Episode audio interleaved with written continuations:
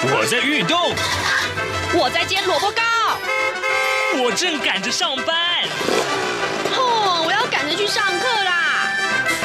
这个时候，我们都在听夏志平制作主持的《早安台湾》。早安台湾带给你最热门的时事访谈，最感动的人物专访，最直接的民意表达。对，让我们一起收听《早安台湾》。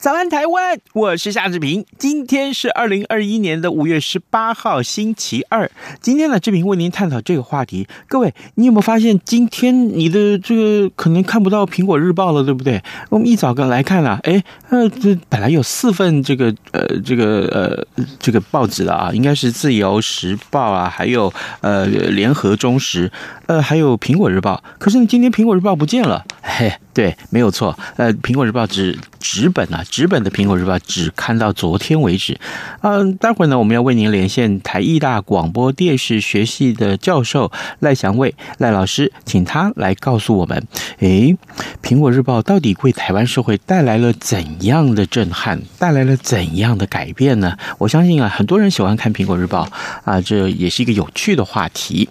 啊，在跟赖老师连线之前呢，志平有一点点时间跟大家说一说各平面媒体上面的头版头条讯息。我们今天看到了自由时报和中国时报依然锁定在疫情上面呢。嗯，呃，这个我们看到呃本土增加了三百三十三个案例啊，那么呃茶馆有一百五十五个案例，国境管制从明天开始要到要到六月十八号。我们先来看自由时报的内文。台湾的这个新冠肺炎的疫情再度升温，昨天新增加了三百三十五个确诊病例。那除了两例是境外移入啊，来自菲律宾和海地之外，那有三百三十三个案例呢是本土的个案，再创单日的新高。其中呢，双北都日增百例啊，合计有三百零六例是最多的。跟万华茶艺馆相关的，那就有一百五十五个病例，这真的是很可怕。呃，为了减少国内的这个医疗的还有这个检疫人员的负荷啊，中央流行疫情指挥中心昨天也宣布了，五月十九号起啊，凌晨啊，就是五月十九号凌晨开始，呃，一直到六月十八号，呃，暂停非本国籍、没有持本国居留证的外国旅客入境及转机啊，这点也非常重要啊，至少要杜绝外国来的这些呃感染源啊，这是自由时报上面头版头条。讯息，而另外我们看到是中国时报，当然也是锁定在疫情啊，这三百三十三这个病例，今天被大家很多报纸都 引用了。但但是呢，呃，中国时报的这个呃内文特别提到了一个预估的数字啊，呃，这样的一个连续三天的创新高，本土新增案例从一百八、两百零六到昨天的三百三十三位确诊，最多的确诊数仍然是落在双北市，全台七天累计有七百八十四个人已经确诊了。卫生署的前署长啊杨志良昨天就预测，疫情大约在五二零五月二十号前后会达到高。峰，那个时候单日确诊人数会近千人，而二十八号才之后啊才会逐渐的趋缓。考量医疗能量量能的这个可能崩盘呢、新北市跟医界都呼吁中央要设立方舱医院来安置轻症和无症状的病患，减轻医疗的负担。这是今天中国时报上面的头版头条讯息，而联合报上面提到则是这个停电啊，昨天又再度停电，五天之内两度停电。于是乎，蔡英文总统他已再度道歉，呃，告诉大家，啊、真的大家都很难接受短时间两次停电，连他自己都很难接受啊，他感到很抱歉。另外两份财经专业报纸《经济日报》和《工商时报》上面提到，则是呃，这个昨天的台北股市外资挺台股啊，大买三三三点九亿，好，这也是三三三这个数字再次出现。好的，现在时间是早晨的七点零四分四十二秒了，我们先进一段广告。啊！广告过后，马上就回到节目的现场来。新冠肺炎疫情来势汹汹，要怎么办？别担心，只要确实的勤洗手，就能有效防范哦。对对对，洗手口诀我都记住了，要内外夹攻大力腕。彻底清洁手掌、手背、指背、指缝，还有大拇指跟手腕。最重要的是，整个过程要搓洗四十到六十秒，才算是有效的洗手哦。RTI 中央广播电台跟你一起守护健康。早安，台湾，你正吃着什么样的早餐？吐司加火腿蛋，咬一口，然后收听中央广播电台。早安现场。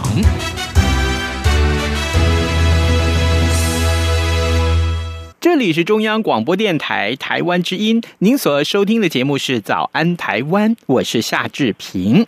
在今天啊，志平要为您探讨这个话题。您昨天看过了《苹果日报》了吗？如果没有的话呢，从今天开始啊，您就看不到这份报纸了。因为呢，台湾《苹果日报》在上个礼拜无预警的宣布啊，这个是八号开始，也就是今天开始停刊纸本。那以后呢，要看《苹果日报》的话，只能上网去浏览网络版了啊。那今天早上呢，志平要为您连线台艺大广播电视学系的教授赖祥卫，我们请赖老师为大家分析啊，媒体经营环境啊，到底面临了怎样的困境呢？老师您早，志平兄早，各位中央广播电台的听众朋友，大家早，我是赖祥卫，是谢谢，呃，再一次。听到呃教授的声音，非常的熟悉哦。好，我们的听众从前都听过的。好，这个我们今天来聊《苹果日报》。首先，我先请教老师啊，这从一周刊啊，一直到联合晚报，那到如今的《苹果日报》，这一家一家的纸本媒体呢都停刊了。我想请老师告诉我们的听众啊，这意味怎么样的媒体警讯呢？是我们首先可以很明确的感觉到啊，纸本的媒体它一定是慢慢的在走下坡啊。其实不要说是纸本的媒体，我在学校教书，现在就算是纸本的课本啊，学生都不太买啊。他连课本都不买，那他怎么会买报纸呢？因为现在多数人都有智慧型手机嘛，那每天早上起来，这个把手机一解锁，看到各种资讯啊，其实。最新的新闻，网络上都已经有了，搞不好还比纸本的报纸来的新啊！因为这个半夜发生的突发状况，那么在这种情况之下，多数人对于纸本媒体的需求，特别是如果他只是提供一般的新闻，嗯，那这种需求当然更低嘛。那在这种情况之下，多数人不会去买纸本的媒体，那当然纸本媒体最后的下场。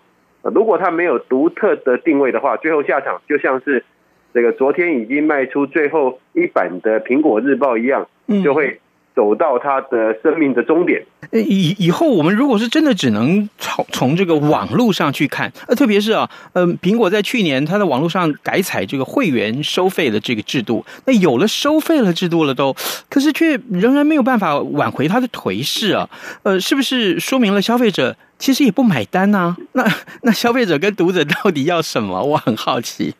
是啊，我们以这个会员制收费来看啊，苹果日报先前收费线上收费制度的失败，不等于收费制度一定失败啊。嗯，我们要看消费者的需求、读者的需求啊。因为对于读者来讲，如果你要他付费才可以看到某些资讯，那他一定要想说他这个费用划得来啊。那对于线上的新闻，尤其是苹果的新闻，消费者可能有几个感受。第一个就是，苹果有提供什么别的网络新闻看不到的资讯吗？第二个，如果有这个资讯，需不需要花钱买？那我们看到这两个答案，可能对多数的读者来讲，他的答案都是否定的。一来就是说，苹果的新闻啊，网络新闻，嗯，别家新闻网站也可以看到；二来，就算偶尔有一些独特的苹果自己的报道。那消费者愿不愿意为了看这个报道而花钱？其实啊，这个问题啊，不用问学者专家，你问一般人大概都有答案了。所以当时苹果要推出会员付费制，那我本来以为它会有一些比较独家的内容、特别的内容、有深度的内容，是，但是后来没有。那结果苹果后来也宣布它的这个要。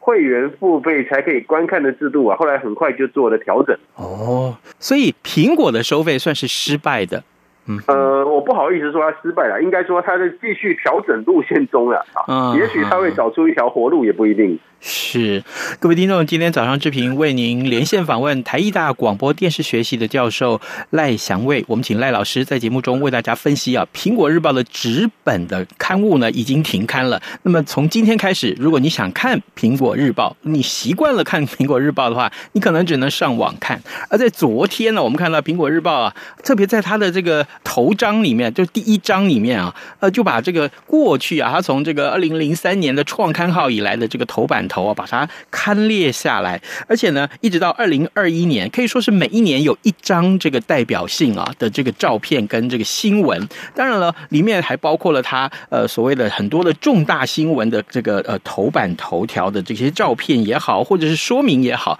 我们看了这样一个呃二零零三年以来的这样一路的这个呃媒体的这个历程啊，其实心里面也蛮多感慨了。所以，老师，我想继续来请教你。那过去这几年，您看《苹果日报》的这个媒体的时候，你你那时候的心情感想是什么？一开始他跟台湾读者见面的时候，其实也造成了很多的轰动话题，对不对？是，没错、嗯、啊，确实是这样子。尤其是我还记得《苹果日报》刚刚到台湾的时候啊，嗯，那那时候很多大学生都买哈，因为一份五块钱。大学生对他们来讲非常便宜，嗯啊，那我那时候呢在文化大学服务，我印象很深刻，就是啊，一个班四十几个学生，大概会有十个人买苹果日报啊，所以销售量算非常好。但是我印象很深刻的就是，当时下课之后啊，十个人买苹果日报，那课堂上大概会留下两三份第一烙，也就是政治那一绕，因为学生喜欢看他的八卦跟他的副刊。跟那娱乐版就跟那个副刊的啊，嗯，所以学生往往买了苹果日报五块钱嘛，那他就把这个娱乐版副刊拿走，然后政治那一绕就不看，所以我我当时不用买报纸，我会每天可以看苹果日报啊。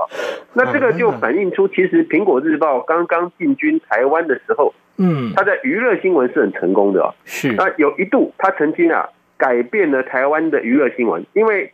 呃，我不知道听众朋友了不了解啊？台湾有很长一段时间，那个娱乐新闻其实都是公关新闻，就你看到上面的艺人的报道、明星的报道，其实都是明星的经纪公司发的稿子啊。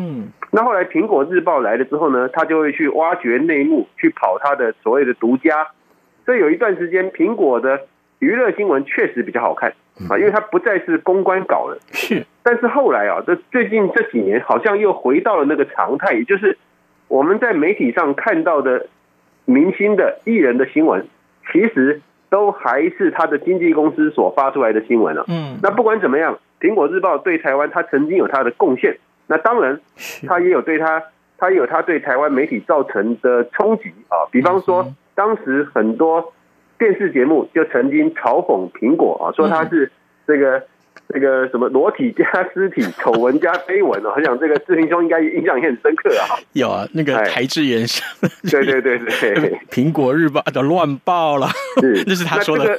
就算苹果日报纸本已经不在了。但是呢，它对台湾整个新闻产业造成的冲击啊，我想这个影响到今天为止都还存在。嗯，可是它的冲击这么的大，当然，呃，我们几个冲击来看，一个当然就是它本身媒体的经营来看，这个呃媒体的寒冬已经至少这四个字被大家一直不断的喊了喊了好多年了。可是另外一个，那喜欢看苹果日报的。读者们，那他以后万一他又不是那种上网一族，那他以后就看不到了，那怎么办？没错，所以在台湾还是有一些媒体会存在。就我刚刚前面讲，我说这个是纸媒走下坡，嗯，但是呢，并不是纸媒都宣告结束。比方说，《苹果日报》宣布停停止纸本，那最高兴的可能是《镜周刊》啊，因为。《镜周刊》延续了过去的一周刊啊，它是一周刊的老班底，然后自己出来成立《镜周刊》。是。那么，对于刚刚志明中所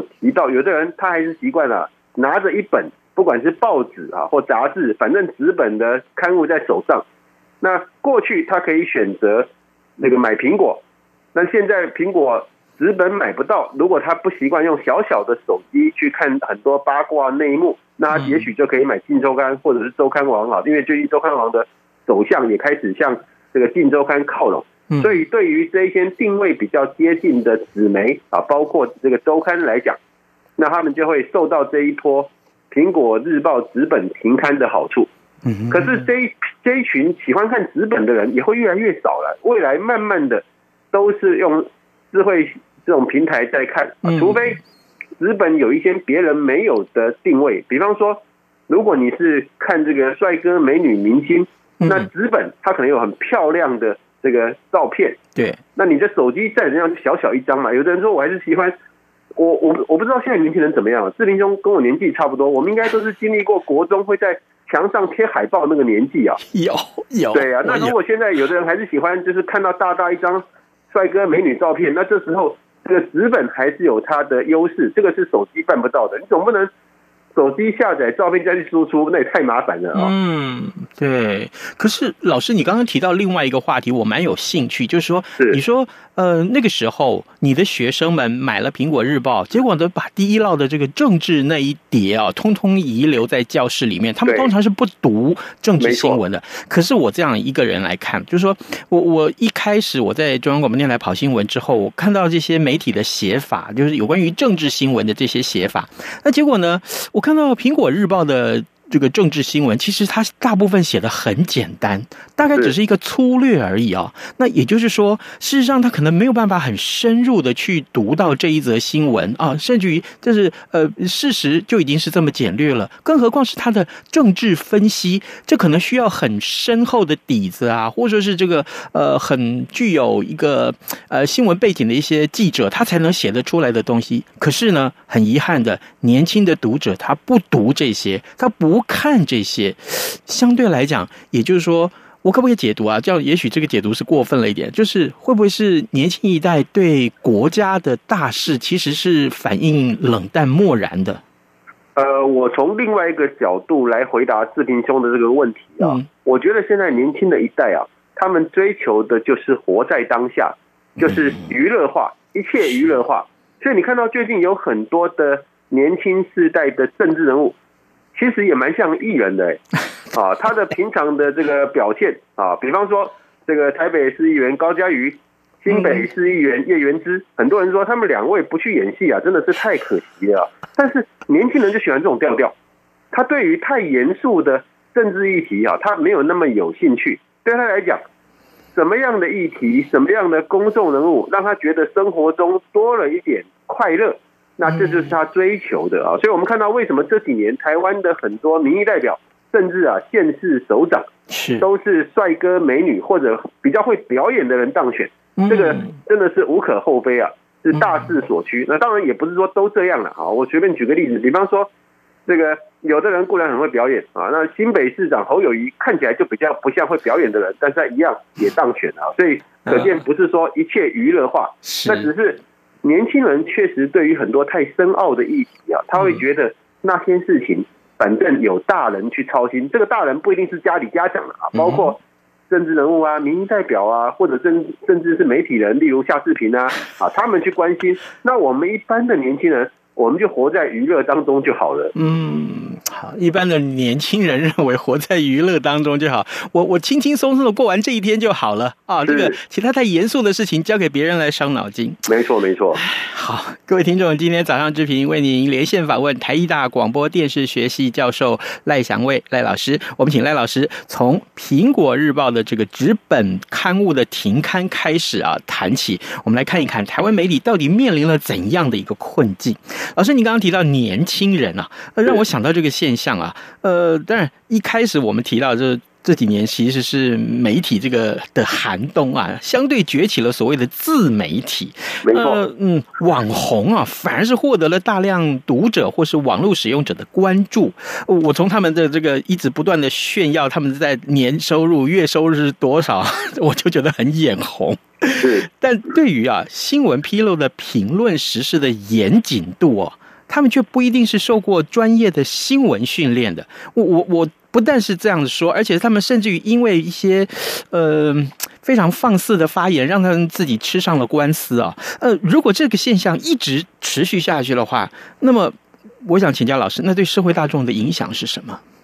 呃，恐怕这个现象真的会持续下去，因为如同刚刚我讲的啊，很多现在年轻世代，他不关心这种所谓的国家大事啊，他觉得这种国家大事会有大人啊，大人就是说我刚刚讲政治人物啊、媒体人把关，所以呢，他就过好他自己的小日子就好了。那很多年轻人，其实包括我的女儿在内啊，我的女儿今年念国一啊，我如果现在讲国一，他们会翻我白眼，他会告诉我七年级啊，新的用语，对他们来讲，他就每天看 YouTuber，他就很高兴。每次我要看新闻，他就会说。看新闻干嘛都很无聊哎啊，所以这些人他确实对于国家大事他比较不关心，因为他觉得那个离他很遥远。嗯，那我说年轻人并不是说真的指的是念什么中学啊，年轻人有很多人到了三十岁，他也觉得那些事跟他无关哦。嗯，所以这个其实是对于当代民主的一个非常大的挑战。刚刚前面志明兄提到说。有些的纸媒，它可以做比较深度的报道，嗯，可是呢，太深度的报道，学生其实没兴趣啊。尤其是我自己在学校教书，有时候跟学生讲那个什么理论呢，学生就会觉得，哎呀，那好遥远哦。所以恐怕未来啊，这个也是包括媒体人或者是有理想性的政治人物在内啊，怎么样？把公共议题讲得让年轻人有兴趣，他愿意关心，从而表现在他的投票行为上。嗯，这也很重要。啊，过去那种 那种太过于。太过于严肃的政治时代，恐怕已经受到很大的冲击。未来应该是一个娱乐的政治时代。是，嗯，特别是呼应老师的这个呃说明啊，我我我把我自己的例子也提出来，跟各位听众朋友分享一下。那就是啊，最近我我跟帮我儿子啊想的，他要交报告，他交的报告是什么？是北韩的这个核武问题的这个报告，这么高深啊！结果呢，我就想，他才不过。念大学一年级，能写出多深奥的这些报告内容呢？所以我就把平常我们在探讨啊这个新闻议题的时候，一些很简单的，像比如说正反面啊，正面如何，反面如何，然后呢，该怎么样去陈述它过去的历史举证，然后正反面的探讨，还有未来展望。我光是提供这几个方向，结果呢，他写出来报告之后，居然得到了高分。我想说，天哪，这这个报告其实是。眼前来看，其实是非常肤浅的报告，那只是基本动作而已。可是没有想到，对现在的孩子来说，却已经是一个具有这个架构啊，就是而且是应该是一个可以教得出、教得出出去的一份报告。这让我真的觉得啊，孩子们怎么办呢？这个这个不意外，一来这个是数十年经验媒体人夏志平出手啊，二来我要谴责一下志平兄，怎么可以帮小孩写报告呢？没有啦，我是告诉他你可以从这几个方向着手，哦，因为我自己啊，我的小孩啊，每次问我作业，我都说这个我不会，这个我不会。哦，哎，我都放牛吃草。哎，我应该这样跟他讲啊，这个我不会，你自己去找方向才对啊。哎，因为因为我我就觉得有的时候小孩子会。把家长当成是活字典了，动不动就问我，我都跟他讲我不会，我不会。那其实我是一个比较懒的家长哈，志明兄这个对小孩比较认真一点。没有没有，哎，最后一个问题来请教老师啊，就是，是呃，既然媒体经营非常困难，那未来媒体何去何从呢？就是我们看到很多个案啊，比如说呃，这个媒体啊啊，它多角化经营啊啊，办展呐啊，啊，呃，办活动啊。啊，这个呃，面向该怎么样去延伸啊？有没有国外成功的个案是可以提供我们参考的？好，我我觉得第一个哦，嗯，多角化经营当然是一个方式，但是太多角的结果，你那个媒体到后来你不是媒体了，你变成那个公关公司了，那也那也不对啊。除非你这个公司本来就觉得我不一定要当媒体啊，如果还是想当媒体，那还是要从媒体的角度来想。那这个就要回到读者、消费者，他需要什么内容？那我们刚刚讲，以台湾现况来看呢，过去走的路变成各种的新闻资讯都免费，那这个就会造成媒体很难生存。那我们看到该怎么做啊？呃，我我谈那个，刚刚志明兄应该要问的是，有没有哪一个媒体他的经验是非常成功的？嗯，那我先从宏观面来看，最近有一个新闻，我相信大家都注意到了，就是澳洲。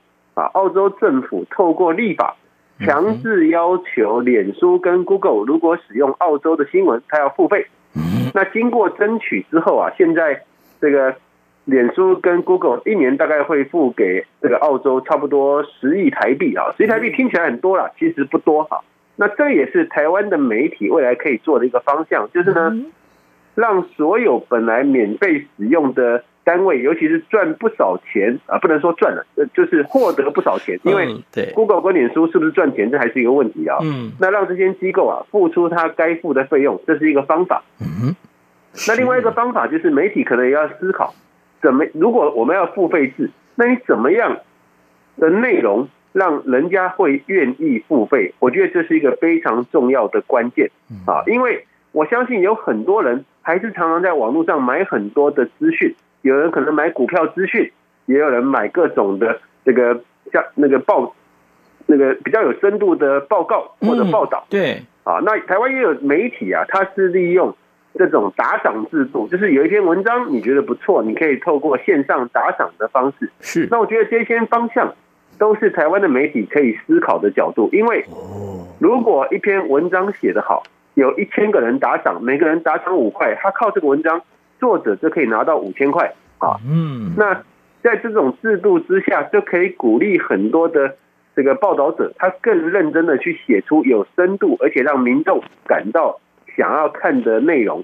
我觉得未来应该会是走这样的一个方向，那这也符合我刚刚前面讲，它要有一定的这个定位。甚至呢，有一定的娱乐化，那才可以找到啊，真的愿意付钱的读者。是是，好，各位听众，呃，再一次志平提醒大家，我不知道大家有没有看到昨天的《苹果日报》啊？至少你看到，当二零零三年到二零一六年的每一年有一张重要的照片或一个封面故事呈现在你面前的时候，呃，一口气这样子看下来，你有没有觉得哇，时间过得好快啊？但感叹之余呢，我们还是要呃告诉大家，台。台大广播电视学系的赖祥威教授告诉我们：事实上，媒体的寒冬之下呢，媒体该怎么样去经营呢？应该要提醒大家去醒思的就是，媒体到底要刊出怎么样的内容，才愿意让消费者付费？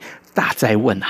我们也非常谢谢老师跟我们的分享，老师谢谢您，谢谢。新冠肺炎疫情来势汹汹，要怎么办？别担心，只要确实的勤洗手，就能有效防范哦。对对对，洗手口诀我都记住了，要内外夹攻大立腕。彻底清洁手掌、手背、指背、指缝，还有大拇指跟手腕。最重要的是，整个过程要搓洗四十到六十秒，才算是有效的洗手哦。RTI 中央广播电台，跟你一起守护健康。早安，台湾，你正吃着什么样的早餐？吐司加火腿蛋，咬一口，然后收听中央广播电台。早安，豹马仔。好的，我们赶快来看一下今天还会有哪些重要的新闻大事。我想有关于疫情啊，特别是疫情，还有就是电力供应啊，以及台北股市，仍然就是这几天最重要的新闻版面的话题了。呃，今天呃，蔡英文总统和苏贞昌院长会巡视啊，这个呃疫情指挥中心，所以呢，面对这个疫情指挥中心里面所提出来的诸多措施，其实应该是多于鼓励才对的。那么，另外我们也看到，就是大家会想说。啊，这个嗯，我特别在利用短短的时间来告诉大家，这个有一个梗图啊，呃，说啊，两个礼拜之内让台湾能够呃从三级降到二级，哎，其实我我我真的觉得，如果你听到昨天王任贤理事长的这个说法的话，你可能会觉得这件事情挑战性太大了啊。我特别要指出，呃，没有错，的确全民是应该要共同努力来防疫，这点毋庸置疑，不需要去怀疑的。但是呢。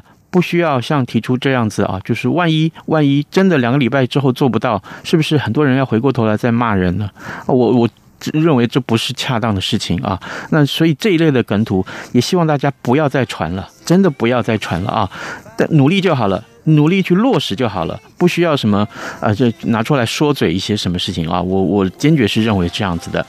好的，台北股市今天恐怕也会呃也有有很多很多的震荡啊。这个呃外资昨天是大买了，那今天能不能再让整个疫情里面出现一些回转的这个股市行情呢？也是大家关注的。